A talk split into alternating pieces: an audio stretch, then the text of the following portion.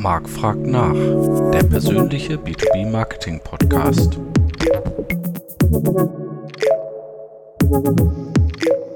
Hallo liebe B2B Community, es ist wieder Zeit für Marc fragt nach. Heute mit dem Thema Zusammenarbeit von Vertrieb und Marketing und ich freue mich sehr, wieder mal eine äh, kompetente Gästin zu haben, nämlich Karin Baldauf, ähm, die ja das Thema, äh, eins ihrer Leib- und Magenthemen eigentlich, die Zusammenarbeit von Vertrieb und Marketing ist. Hallo. Hallo Marc. Schön, dass du die Zeit gefunden hast. Ähm, das Verhältnis zwischen Marketing und Vertrieb in Industrieunternehmen wird ja oft als Hassliebe beschrieben. Warum sollte es aus deiner Sicht eigentlich mehr als eine Zwangsehe sein? Ja, die Hassliebe zwischen Marketing und Verkauf und umgekehrt, die ist eigentlich ähm, so beschrieben, weil sie immer ein uneinheitliches Machtverhältnis hatte bisher. Mhm. Und eigentlich sollten die beiden hier wirklich ganz, ganz eng zusammenarbeiten. Und ich denke, dass man da jetzt zunehmend mehr auf dem Weg ist, weil sich gerade eben die ganze Customer Journey und auch der Verkauf an und für sich sehr, sehr verändert. Und es haben ja alle was davon. Es hat der Kunde was davon und es hat der Verkauf mehr davon und das Marketing natürlich auch, weil es natürlich die Performance-Zahlen, die Lead-Qualität und die Umsatzzahlen erhöht, wenn beide gut miteinander arbeiten. Wenn du sagst, die Machtverhältnisse sind bisher oft ähm, ja, ungleich, gehe ich mal davon aus, dass du denkst, dass der äh, Vertrieb die größere Macht hat und das Marketing, äh, sage ich mal, nicht das gleiche Standing. Ja, genau, Marc. Äh, das ist Jahrzehnte so gewesen eigentlich, dass der, das Marketing eigentlich nur die, der Dienstleister für den Verkauf war. Und ich habe selbst jetzt noch erlebt, dass es heißt, ja, liebes Marketing, wir melden uns bei dir, wenn wir was brauchen. Und, ja, wir kennen das, äh, Vertrieb bringt Geld, Marketing kostet Geld, ne? Ja, genau, genau. Man ist oft nur der Kostenfaktor und speziell auch gerade bei der Lead-Generierung, wenn das Marketing die Leads bringt, dann sagt der Verkauf, ja, wir kümmern uns schon drum. Und wenn man denselben Lead dann dreimal im Marketing in der Hand hat, dann denkt man, ui, wie viel Geld hat man da schon wieder in die Hand genommen und er ist nicht weitergegangen. Und es ist nur kundenzentriert. Also das fehlt dann immer an allen Ecken, weil es immer nur das Machtverhältnis dann dasteht. Und ich mache es nach meiner Fasson und nicht der Kunde steht im Vordergrund. Ja, das betrifft vermutlich ja beide Abteilungen gleichermaßen. Auch das Marketing war bisher oft ja sehr nach innen gerichtet, äh, eben wie du sagst, als Dienstleister für die verschiedenen Abteilungen, aber nicht so sehr auf die Bedürfnisse der Kunden ausgerichtet. Ne? Ja, auf jeden Fall, ja. Ähm, welches veränderte Kunden- und Einkaufsverhalten siehst du denn? Du hast die Customer Journey gerade schon angesprochen, die, sage ich mal, eine engere Zusammenarbeit von Vertrieb und Marketing erfordert. Ja, das Coole äh, ist, was ich auch selber äh, immer mehr erfahre, ist, dass sich ähm, dass die Customer Journey, die Kunden, das Verhältnis von den Einkäufen wirklich sehr äh, vom, B, vom B2C äh, Markt ähnelt. Also der Gartner hat das auch in einer Studie letztes Jahr schon herausgebracht, mhm, dass gesehen, eben ja. das Kauferlebnis auch im B2B schon der höchste Stellenwert hat. Und vor allem sind ja die Einkäufer jetzt alle schon fast Millennials. Also die sind gewohnt, dass sie digital schon alle Informationen da haben. Und die wollen da natürlich äh, denselben Service, als wie sie es im Privaten gewohnt sind, erwarten sie sich auch natürlich im Business. Und da ändert sich natürlich gewaltig was und hm. da mhm. ist natürlich Verkauf und Marketing die Chance, dass sie besser zusammenrücken. Ja, äh, das, da ist auf jeden Fall noch eine Menge zu tun, wenn ich an äh, so einige äh, B2B-Unternehmen denke. Ähm, was bedeutet das denn jetzt für B2B-Marketing und Vertrieb aus deiner Sicht, äh, was du gerade beschrieben hast? Also Millennials, ja, die suchen digital, klar. Äh, großer Teil der Customer Journey ist schon abgeschlossen, bevor die überhaupt einen Anbieter kontaktieren und so. Und, und wie reagiert man da als Hersteller drauf? Ja, dass man wirklich einmal sich ähm, den ganzen Prozess anschaut, auch wirklich pro Zielgruppe, wie kauft mein Kunde, wie sucht mein Kunde, nicht wie kauft mein Kunde, sondern welche Lösungen braucht mein Kunde und wie sucht er zum Beispiel, über welche Kanäle sucht er und mit welchen Wörtern. Also da ist oft schon das Wording sehr hilfreich, dass man einmal gut zuhört. Gerade der Innendienst oder der Internal Sales, der wird oft nur als Sachbearbeitung dargestellt. Aber der hat den ganzen Fundus an Keywords, weil der Kunde schreibt bei uns jetzt speziell, wir verkaufen ja Rollen für Fahrtretten und produzieren die auch und dann rufen die an und sagen, ich brauche die blaue Rolle. Das hätte weder Marketing noch Verkauf irgendwo auf dem Schirm gehabt. Aber ja, das ist ein super Keyword, die blaue Rolle. Und äh, das äh, finde ich, äh, sollte der äh, auf den ganzen Prozess der Customer Journey den wirklich ja, zusammen Marketing und Verkauf den wirklich durchgehen. Oder auch zum Beispiel die Buyer Personas sich genau ansehen. Also wir haben das ja auch einmal in einem Workshop wirklich durchgespielt. Mhm. Und da sind sensationelle Fragen und Inputs herausgekommen, also wo selbst der Verkauf gar nicht dran gedacht hat, auch nichts Marketing, weil Marketing sagt, wir kennen die Zielgruppe und der Verkauf auch. Ach, das ist äh, auch eine Antwort, die wir oft kriegen, wenn wir zum Beispiel vorschlagen, ob wir mal einen Workshop machen sollen ja. oder so, dann sagt, nee, das brauchen wir nicht, wir kennen unsere Kunden. Mhm. Ja, und wenn man diese Workshops dann mal durchführt, stellt man fest, naja, Teile ja davon, aber weil die Abteilungen untereinander oft noch nicht genug miteinander kommunizieren und weil man eben doch auch noch nicht alle Fragen gestellt hat oder so, ja, ist in der Regel, dass man durch solche Übungen doch ja noch ziemlich viel äh, lernen und mitnehmen kann. Ne? Und die Dinge verändern sich ja auch. Das heißt, wenn der Vertriebsleiter Heinz ähm, da seit 30 Jahren da ist, hat der vielleicht so für sich Methoden zurechtgelegt, die bisher immer funktioniert haben.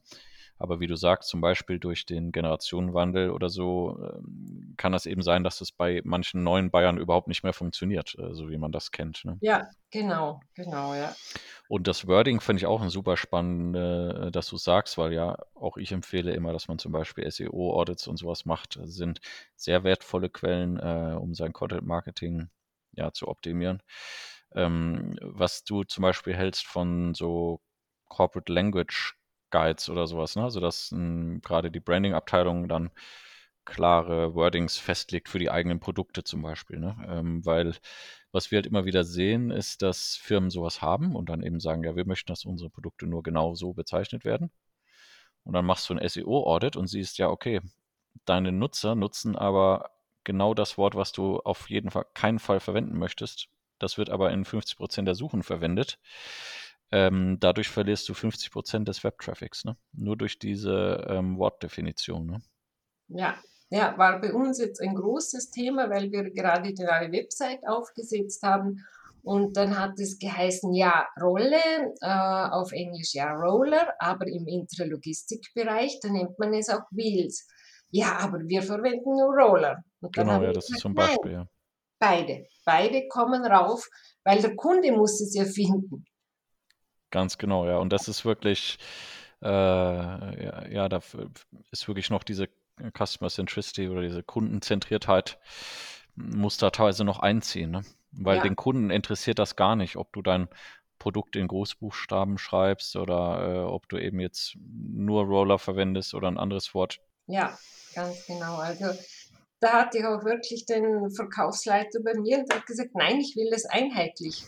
Habe ich gesagt, ja, wie viel Umsatz willst du denn machen damit? Ja, genau. ja, du, du kannst wählen, ja. Ja. Ähm, es gibt ja eine Unzahl digitaler Marketing- und Sales-Technologien bzw. Tools. Ähm, oft wird Digitalisierung ja auch auf Tools reduziert.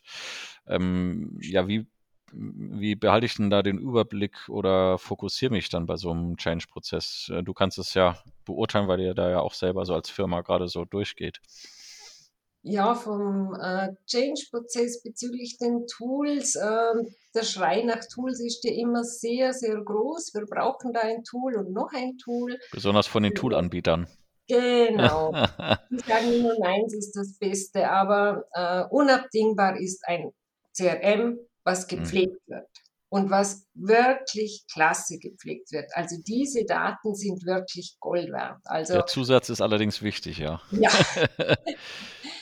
und von allen gepflegt wird, gut geschult wird und ähm, ja, nur korrekte Daten sind wertvolle Daten und alles gehört wirklich in dieses System, was für den Kunden, es gibt so die Kunden, die 360-Grad-Blick für den Kunden. Und da kann man natürlich auch, äh, da spielt sich dann auch das Marketing ab. Da spielt, geht dann die Musik ab, gerade mit KI oder mit den ganzen ähm, Social Media Tools, wo man mit anbinden kann. Also da sieht man denn schon wirklich, kann man das ganze Potenzial natürlich ausschöpfen, was sonst brach liegt. Das heißt, ihr, ihr verknüpft die Tools direkt zum CRM. Ihr habt dann nicht noch ein Marketing Automation Tool oder sowas vorgeschaltet? haben wir auch gerade eines am Testen, weil äh, wir sind da wirklich noch ziemlich am Beginn, am Aufbau. Und aber im Endausbaustufe möchten wir die gerne verknüpfen. Ja, mhm. ja. spannend. Ähm, du beschreibst die Customer Experience ja auch als zentrales verbindendes Element äh, mit dem CRM als Schnittstelle zwischen Vertrieb und Marketing und Service. Ähm, was muss denn so ein modernes CRM dann leisten? Äh, also du meinst ja auch schon klar, die Leute müssen auch mitarbeiten, das pflegen. Aber wie, wie funktioniert das, äh, dein Konzept? Ähm, das CRM führt eigentlich oder bildet dann eigentlich die, die Customer Journey dann wirklich ab, wo ich sehe, welche Maßnahmen mache ich, äh, wo steht der Kunde gerade, das sehe ich im CRM und wer hat was zu tun, auch von den Aufgaben, von den Prozessen. Ich sehe die Performance, die messe ich in, in Salesforce und ich kann natürlich auch über alle Standorte mit den Teams zusammenarbeiten, ohne dass die jetzt alle in einem Raum sitzen müssen oder ein Meeting machen müssen. Ähm, wie sieht deine Performance aus oder kannst du mir bei diesem Key Account helfen? Gerade insbesondere auch das Key Account Management ist wunderbar abzudecken mit einem tollen CRM-System, wenn es gut aufgesetzt ist. Und natürlich auch, wenn man die Social Media Daten mit einbindet, sieht man auch, was bewegt diesen Kunden oder eigentlich sind es ja Personen. Ja. Sind nicht die Kunden, es sind eigentlich immer die Personen. Wie bewegen sie sich? Was bewegt sie und wo sind sie unterwegs, wo drückt der Schuh, wo suchen sie nach einer Lösung oder worüber freuen sie sich gerade und da kann man dann eigentlich, ja, der Kunde ist dann ja wie ein zentrales äh, Mitglied von der Firma fast, wo, wo es Hand in Hand geht und wo dann natürlich auch die Abteilungen After Sales oder bei uns auch sehr stark die Entwicklungsabteilung wenn es Fragen gibt zu einem Produkt oder Modifikationen, äh, die können da richtig direkt mit eingebunden werden. Und also wie äh, habt ihr es bei euch geschafft, dass man, weil das eine ist ja, die richtigen Tools zu haben und von den Prozessen richtig aufzusetzen, so, aber wie schafft man es dann, die, die Teams auch zu motivieren oder mitzunehmen, das wirklich auch so dass das alle so sehen und eben auch die, das Engagement mitbringen, das eben so zu pflegen und auch diese Zusammenarbeit mit den anderen Abteilungen, ähm, die manchmal ja noch ungewohnt oder ungeliebt ist. Ähm, wie habt ihr das geschafft, da sozusagen wirklich so ein globales Team zu kreieren? Das ist jetzt genau der runde Punkt, den du getroffen Ach, hast. sorry. Weil den haben wir noch nicht geschafft. Okay weil äh, bei uns hat RD natürlich eine eigene Software gerade auch davor eingeführt oder parallel und dann ging es so ein bisschen her, was kommt in welches Tool und ich mag nichts doppelt eingeben, aber da versuchen wir auch automatisiert mit einem guten Schnittstellenmanagement die Informationen dorthin zu verbinden. Und wir haben auch in-house das Customizing vom CRM-Tool in unserer EDV-Abteilung, IT-Abteilung auch integriert oder auch aufgebaut, damit das wirklich schön synchron auch mit den ganzen unterschiedlichen Software-Tools zusammenführt. Aber da sind wir noch äh, relativ am Anfang. Ja, und die, äh, das ist auf jeden Fall ein Vorteil, wenn man es in-house hat, weil man ja. sonst natürlich auch noch relativ viel Geld für den und diese Systeme sind ja nicht so ganz billig. Ähm, für den Unterhalt dann noch zahlt, aber die ähm, jetzt von der übers Tool hinausgehen, also auf der persönlichen Ebene, ähm, wie seid ihr da vorgegangen? Also um diese neue Denkweise und Customer Centricity auch reinzubringen, habt ihr da, arbeitet ihr mit Trainings oder ähm, wie, wie schafft ihr das?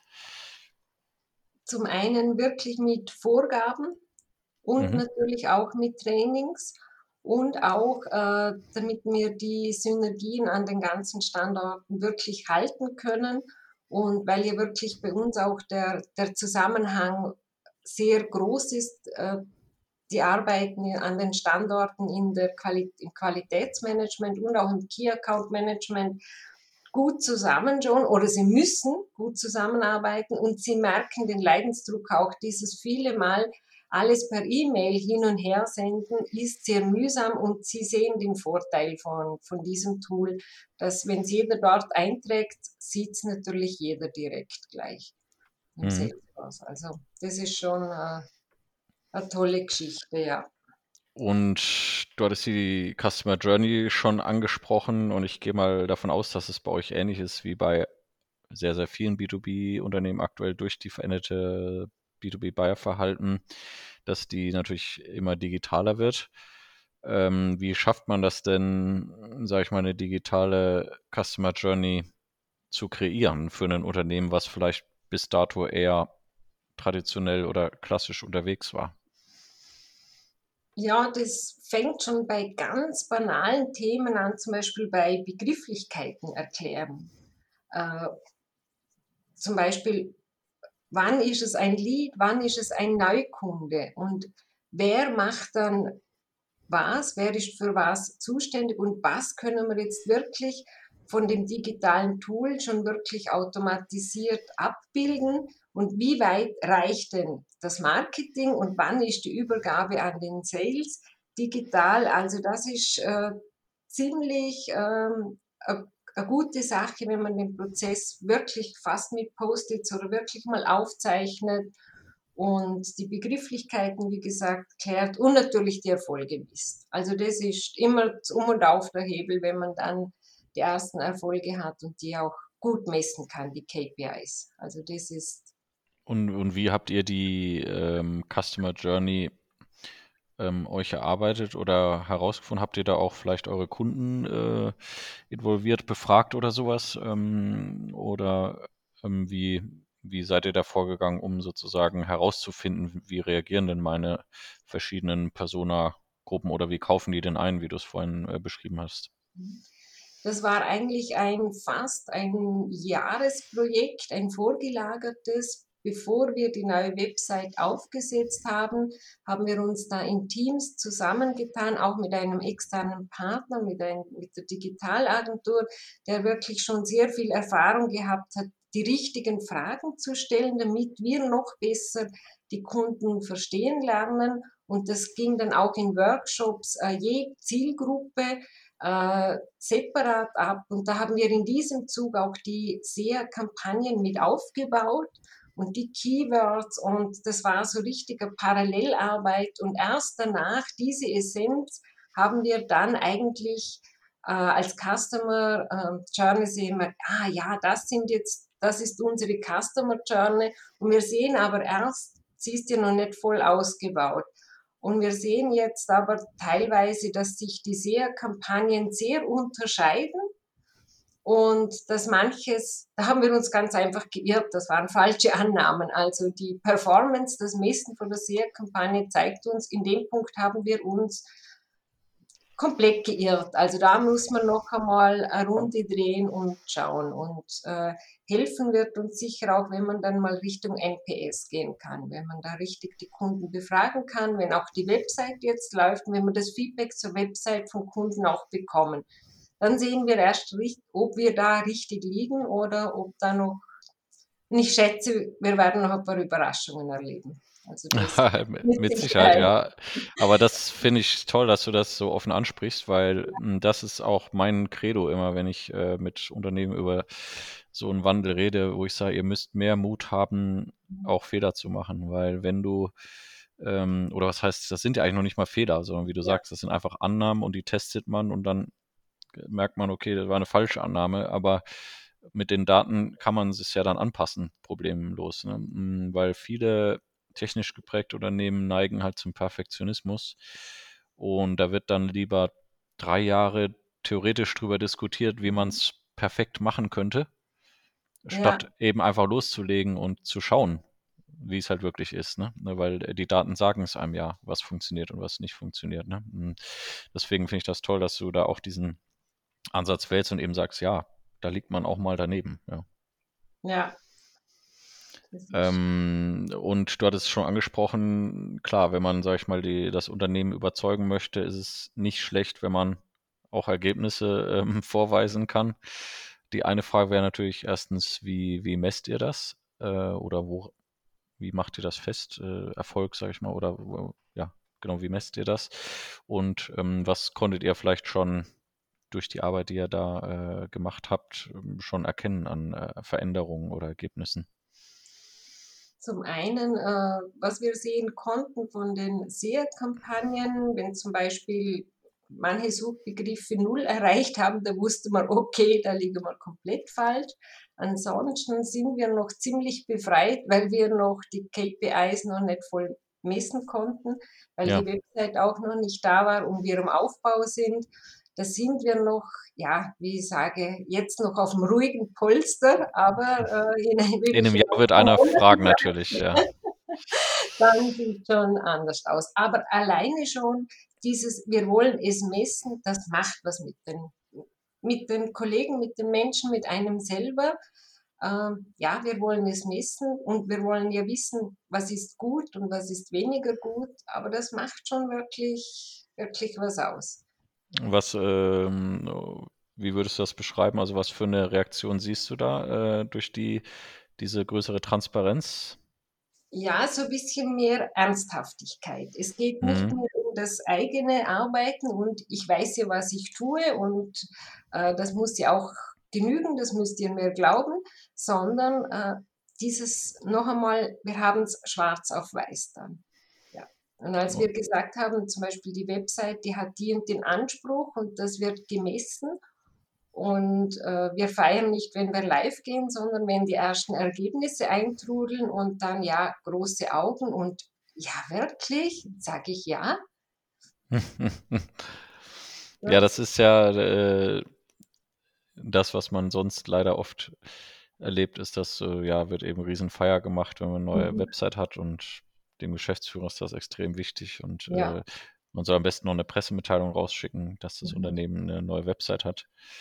Ähm, und danach wird aber dann oft für diesen Change-Prozess dann nichts mehr getan, wo man denkt, ah, jetzt haben wir doch, jetzt sind wir doch digital oder so. Ne? Ähm, ja, da finde ich deinen Ansatz auf jeden Fall äh, deutlich sinnvoller und bin ich dann auch gespannt, ja, was da die Zeit noch bringt. Aber hm, hast du dann auch, also bei dir sind ja, ähm, glaube ich, Sales oder Lead Management und Marketing aufgehängt, ne? Ja. Ähm, weil das ist ja auch immer so eine klassische Streitfrage. Gehört das Lead Management ins Marketing oder in den Vertrieb? War eigentlich, ich bin noch nicht so lange beim Unternehmen, aber war klassisch, dass es beim Marketing ist. Es ist oft mhm. immer nur die Streitfrage, wann geht der Lead zum Sales. Und natürlich während Corona hat natürlich der Sales auch einiges an Lead Management gemacht oder auch teilweise, wir haben ja auch teilweise Cold Calls äh, durchgeführt. Und das war natürlich auch mal eine spezielle Erfahrung für den Verkauf, für den Vertrieb, dass sie wissen, oh, wie ist das wirklich, wenn ich da ähm, ein Unternehmen anrufe und da noch niemanden kenne und so weiter. Und dass das ja gar nicht so einfach äh, ist, als wie sie es immer darstellen. Und ja. Und wie ist, äh, wie ist es bei euch, Also ab wann über, übergibst du als Marketing sozusagen den Lead zum Vertrieb? Äh, da haben wir unterschiedliche Stufen eigentlich. Die eine ist, wir haben wirklich schon den Kontakt aufgebaut und es ist das Interesse eindeutig äh, gegeben. Mhm. Und dann also wenn er ein Kaufinteresse hat, sozusagen. Genau, ja, ja. Okay, und, und äh, wie, wie lang, äh, wie lang sind bei euch so die, die Buying Cycles? Ähm, also wie, wie, wie schnell äh, entscheidet sich eine Person, um eure Produkte zu kaufen? Äh, das geht mitunter ganz, ganz unterschiedlich, je nach, Mhm. Ja, nach Produkt und ja, Produktgruppe mhm. kann das sehr, sehr lange auch gehen. Was natürlich dort immer der Haken ist, dass dann der Verkauf dann nicht in der Betreuung in dieser Zwischenphase nicht gut dabei bleibt und dass der dann wieder runterrutscht. Darum eben ein CRM-System, wo dann diese immer wieder mal hochkommen. Hallo, bleib da am Ball, immer mit Folgeaktivitäten arbeiten. Also sobald ich eine Aktivität hatte, mit dem Kunden in Kontakt war, dann muss er die nächste Folgeaktivität eingeben. Also das Mhm. ist bei mir sowohl im Marketing als auch im Verkauf ein absolutes Muss, damit die nicht Nicht vertrocknen, ja. Mhm.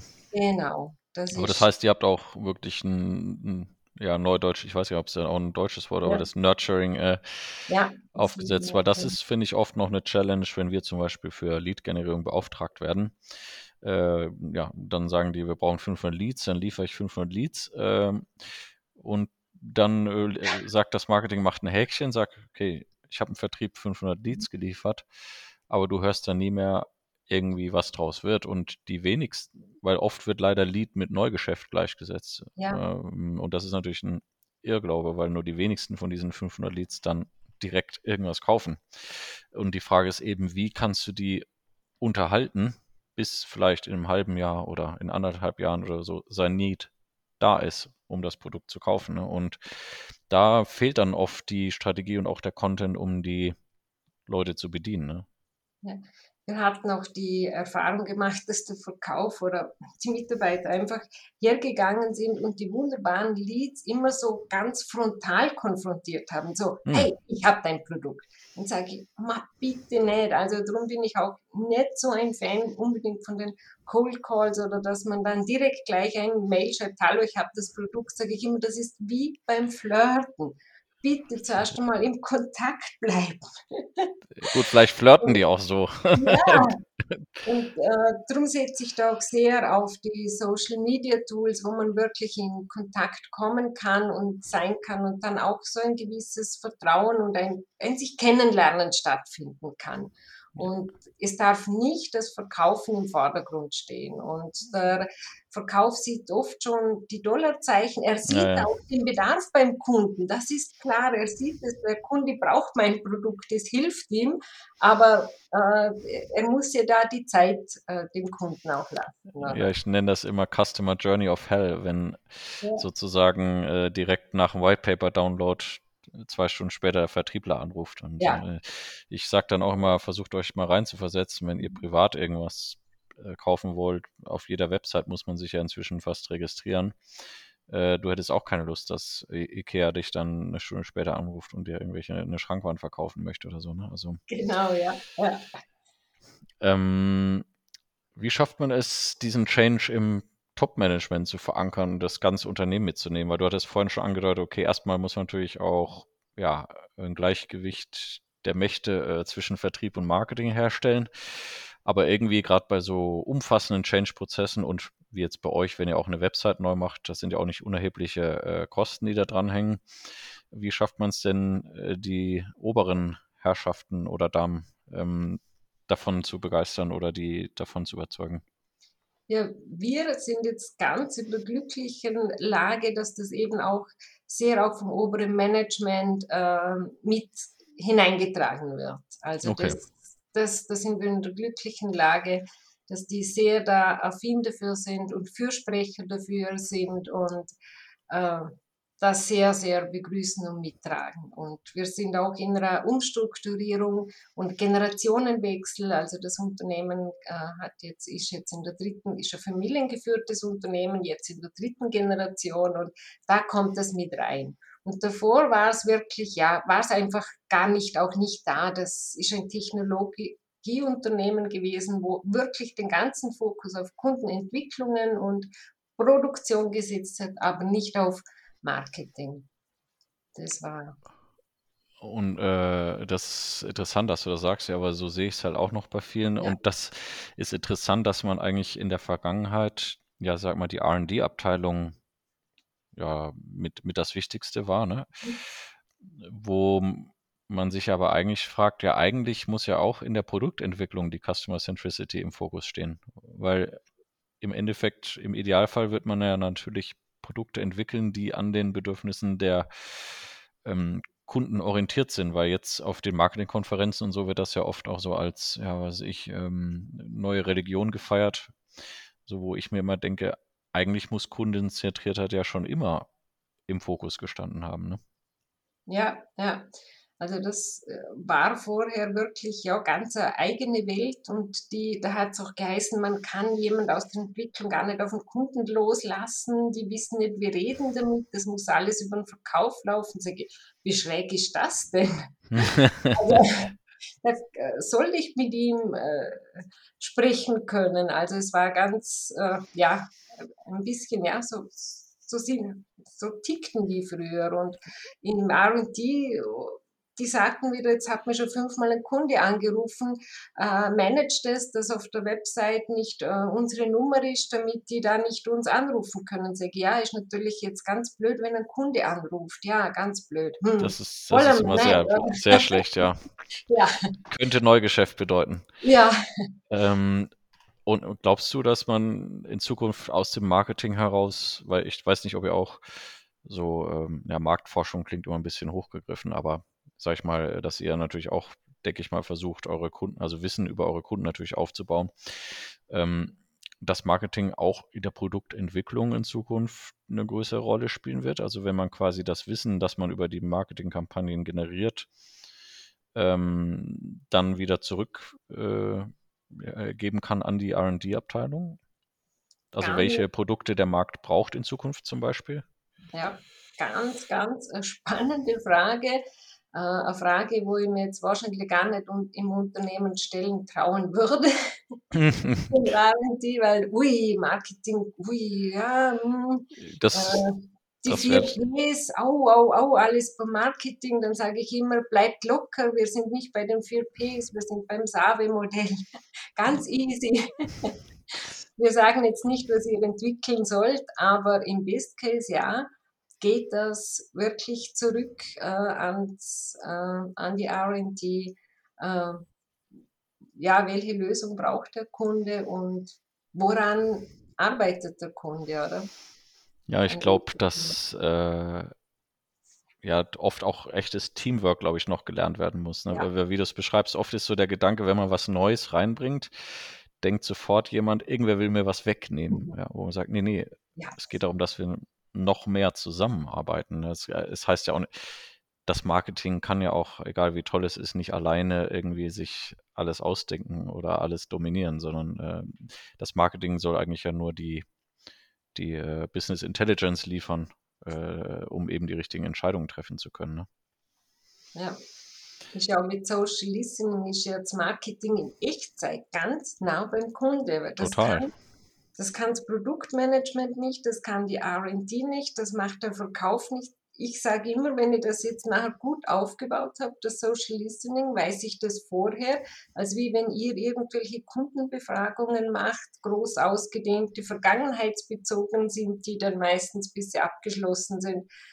Und wenn der Verkauf den Kunden befragt, kommt ja auch was anderes raus, als wenn ich zuhöre, was der Kunde, was beim Kunde gerade abgeht. Also Absolut. Ich glaube, ich würde es gar nicht so gegeneinander ausspielen. Ich glaube, beides macht Sinn oder man mhm. braucht beides, aber auf jeden Fall, ähm, sich dort zu bewegen, wo die Kunden sich eh auch untereinander unterhalten, eben gar nicht mit dem eigenen Unternehmen, sondern untereinander vielleicht auch unterhalten. Da kriegt man natürlich mit, was die wirklichen äh, Themen oder Probleme sind. Ja. Äh, und klar, durch die, ich sag mal, Machine Learning Tools und so, die es jetzt heute gibt, dass man da wirklich auch große Datenmengen relativ automatisiert äh, zusammenführen kann, äh, ja, sind es natürlich auch Hilfsmittel, wo man ja auch ehrlich sein muss, die gab es einfach vor ein paar Jahren in der Form noch nicht, ne? Oder auch ja. nicht so erschwinglich. Genau, ja. Und da schließt sich jetzt gerade wieder der Bogen zu deinem Punkt, wo du erwähnt hast mit dem Wording. Wenn ich immer bei meinem eigenen Wording bleibe und merke, eigentlich hat sich da ein neues Wording, ein neuer Begriff oder ein neuer Bedarf kreiert, wo eigentlich total gut zu unserem passt, dann wäre das ja, ist das ja ein Geschenk, wenn ich das so mitbekomme und wäre ja eigentlich ungeschickt, wenn man das dann nicht auch nutzen würde und einfließen lassen würde.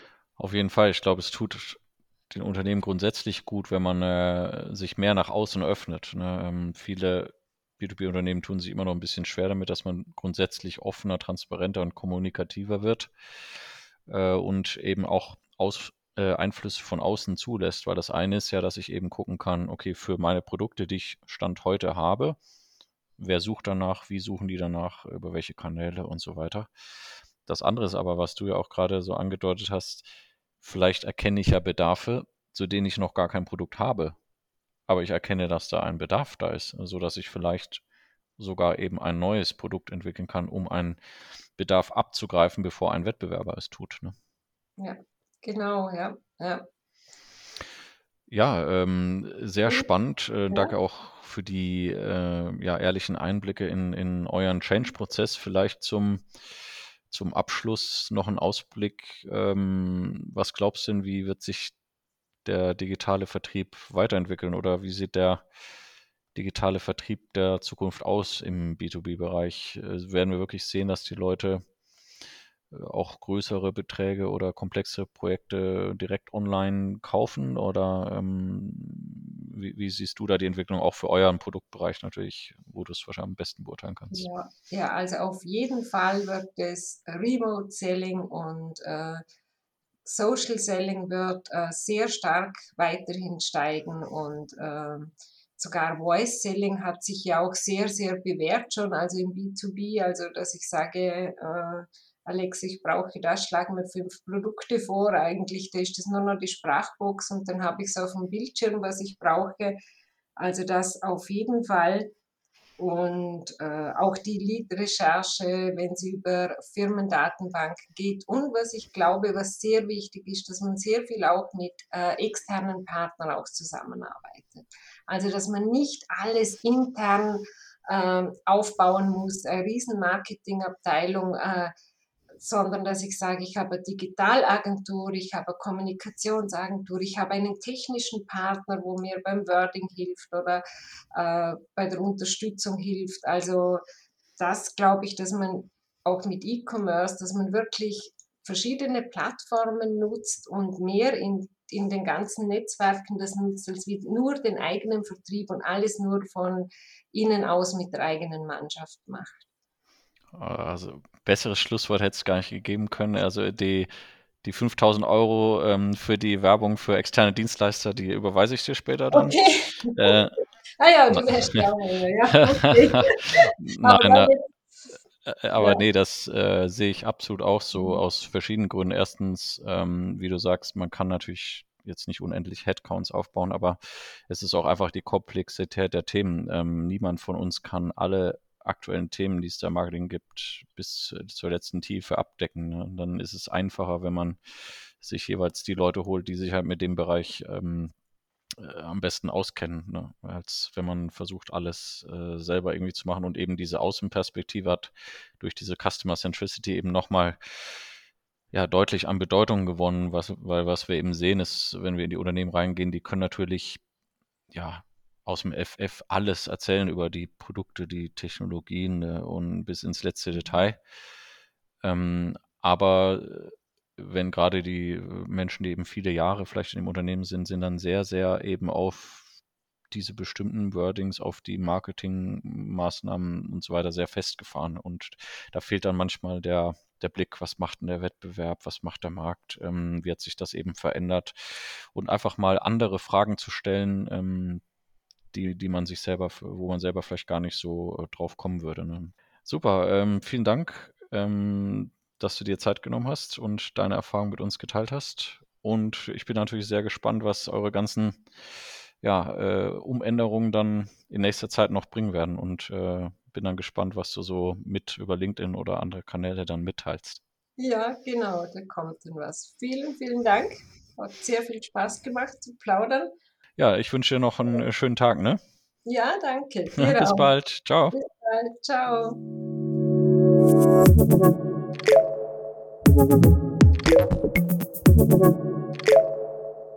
Ciao.